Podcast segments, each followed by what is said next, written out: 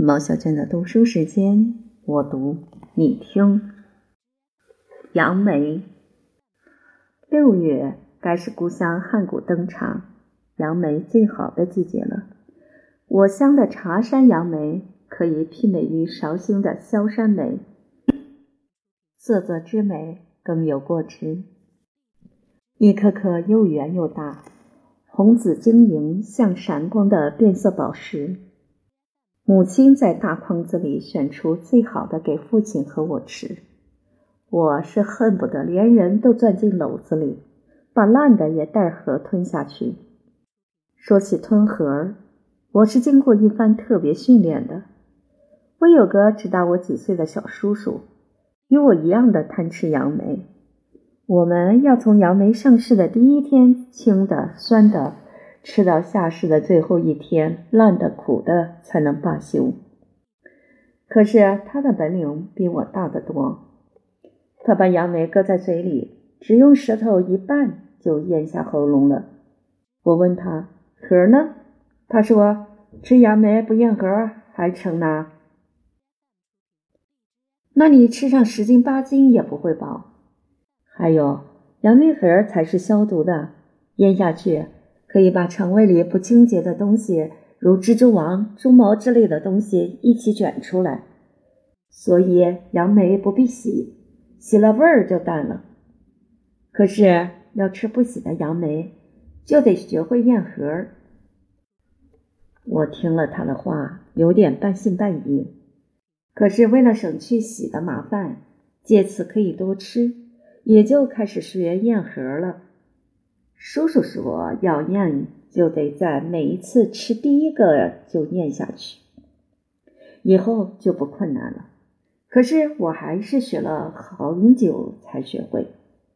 学会以后，就越发的狼吞虎咽起来，吃的肚子鼓鼓的，舌头都起了跟杨梅珠子一样的小泡泡，吃饭喝茶都感到痛。我不愿告诉母亲。还是偷偷的吃。母亲看我那副猴相，笑骂我：“这样吃杨梅，给你招个茶山女婿吧。”终于，我吃出胃病来了，胃酸涌上来，整天不想吃饭。母亲把杨梅核备成灰，叫我用开水服下去，几次就好多了。母亲正色的告诫我说：“小春。”你吃东西这样任性，长大了一个人在外面没有妈照顾，病了怎么办？我常常为母亲的多叮咛感到厌烦。无知的童子总以为一辈子都会在母亲的爱抚下享受着幸福呢。农历的六月初旬是乡间家家户户尝新的好日子，尝新就是新谷已经收成了，农家。得做几样好菜，谢了谷神，请大家来喝杯庆祝的喜酒，吃碗又香又甜的红米饭。酒席里最好吃的是四个大盘：一盘茄松，一盘葛子，一盘切得方方正正的西瓜，一盘拿烧酒浸过的杨梅。这四样东西差不多家家都相同。我爱酒，又爱杨梅。醋的烧酒杨梅，下以茄松，饽饽格子，最后吃鲜甜的西瓜解渴。还有比这更快乐的事儿吗？所以哪一家请吃长兴酒，总是我做代表。父亲是懒出门的，母亲又是这样不吃那样不尝的，我就乐得单身赴宴，吃得前仰后合的回家。宁可吃坏了肚子，又害母亲操一场心。我家搬到了杭州，萧山的杨梅也一样鲜甜，样儿是椭圆的，颜色是粉红或白的，看起来远不及故乡的茶山梅漂亮。我因为胃病，已经不能多吃，更不能咽核了。母亲仍是在篓子里选出最大最好的几颗，留给我父亲与我吃。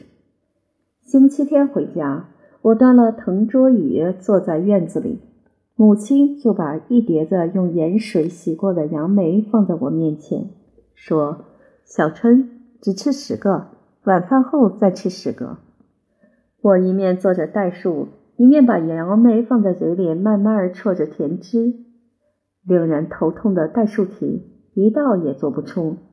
十个杨梅却在万分不舍得吃的情形下吃光了。母亲笑着端起剩下的说：“再吃一个，明天的代数就考个杨梅大的零分。”我也笑着，紫色的杨梅汁滴落在练习簿上。抗战第二年，我们回到故乡，父亲病了，他患的是肺病与痔疮，这两种病都不宜吃杨梅。可是到了杨梅成熟的季节，他还是想吃。每次只能吃两个。有一次，父亲的朋友从远方来，送了他一对玲珑剔透的水晶小碟子。父亲自是心爱万分。母亲把两个紫透的杨梅放在一只水晶碟子里，另一只碟子摆上几朵茉莉花与一只芝兰。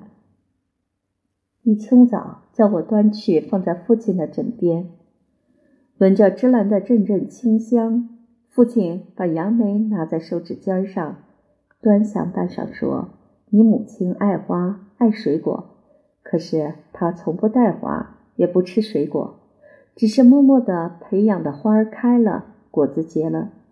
她一生都是那么宁静淡泊。”他眼睛望着壁上母亲与我合摄的照片，好像还有许多话想和我说。却没有说出来。农历六月初六日是父亲的生日，头一晚，母亲就吩咐我要早起，在佛堂与祖宗神位前点上香烛，然后再扶父亲起来拜佛。可是未到天亮，父亲就气喘了，我与庶母都陪着他，母亲仍在楼下张罗，他的气愈来愈急。我摸他的脉搏急促而衰微，额上冒着豆大的汗珠。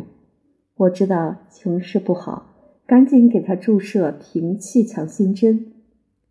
父亲的眼睛只是望着我，又看看地上的照片。我懂得他的意思是要我请母亲赶紧来。我急急跑到楼下。母亲正端了那一对水晶碟子的芝兰与杨梅跨上楼梯，我接过碟子，呜咽地说：“妈，爸爸要你快上去。”可是母亲还是犹豫不决，因为父亲卧病之初，庶母就请了瞎子算命，排起八字来说母亲的流年与父亲有冲克，两年中必须必不见面。叔母信了瞎子的话，示意母亲不要去看父亲。父亲呢，心中虽有千言万语要与母亲倾吐，怎奈母亲执意以父亲的身体为重，不愿与他见面。于是，父亲与母亲之间都是由我传递信曲。可是现在一切都将太晚了，我拉着母亲的手，喉头哽咽，不能成声。母亲也慌了。三步两脚赶上楼来，叔母已在旁放声大哭。父亲只以含泪的眼睛看着母亲与我，嘴唇微微动了一下，未能启口，即嗑牙而逝了。母亲掩着嘴忍住了哭，半晌才说：“你们都不要大哭，不要扰乱他的精神，跪下来念经。”最后的一刻，让他平安的起身吧。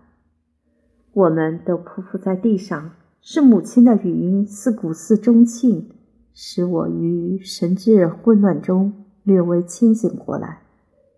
我抬起模糊的泪眼望母亲，她于满脸的悲伤哀戚中，仍透露一股临大变而能勉强镇定的毅力。他将父亲的双手平放在胸前，给他穿上袜子，看时钟正指着九点。小几上摆着那两个水晶碟子，芝兰散布着芬芳，杨梅仍闪着紫红的光彩。此情此景，一家使我气不可抑。六月初六，父亲的生日，谁又想到竟成他的继承呢？四十九天的斋期中，我每天总不忘在水晶碟子里摆上几瓣鲜花与两颗杨梅，上供于父亲的灵前。而母亲呢，似乎再无心情选最熟最紫的杨梅了。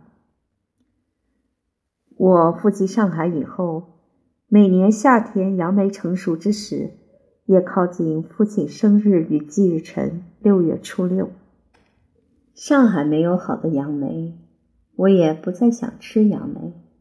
难忘故乡，我怀念的是去世的父亲与劳累大半生、百病幡然的母亲。一九四一年初夏，我大学卒业。母亲叫小叔写信告诉我：“孩子，早点回家吧。回家正赶上杨梅最好的时候，妈又得为你捡一颗颗晶莹的大杨梅了。”我感谢母亲比海更深的爱，也想起了父亲那一对心爱的水晶碟子。可是那时因战事海岸线封锁，我竟迟迟未能成行。忽然一个晴天霹雳，叔叔来信说母亲救急突发，叫我急切回家，只恐赶不上了。我冒着危险去到陆路，整整二十一天才赶到家中。赶到时，母亲的灵柩已停放在祠堂里了。年光于哀痛中悠悠逝去，我亦已忧患备尝。而是那种吃杨梅的任性与欢乐，此生永不会再有了。